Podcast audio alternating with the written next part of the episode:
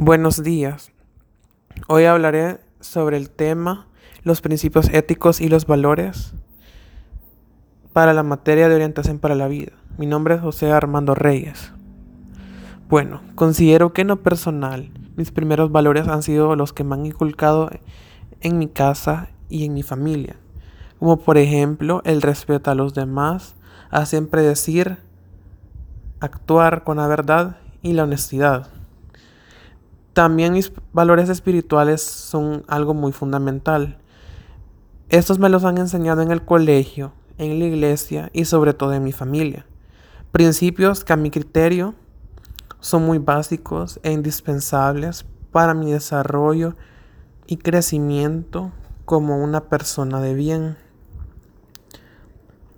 Pienso que los valores tan básicos como la sinceridad, la verdad y el respeto a mis semejantes me servirán durante toda mi vida y sobre todo a cómo me comportaré a futuro en la sociedad.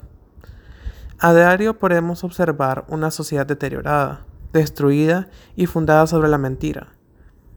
Lastimosamente, esta empieza por quienes nos gobiernan, que han construido sobre la base de la mentira lo que dicen y hacen.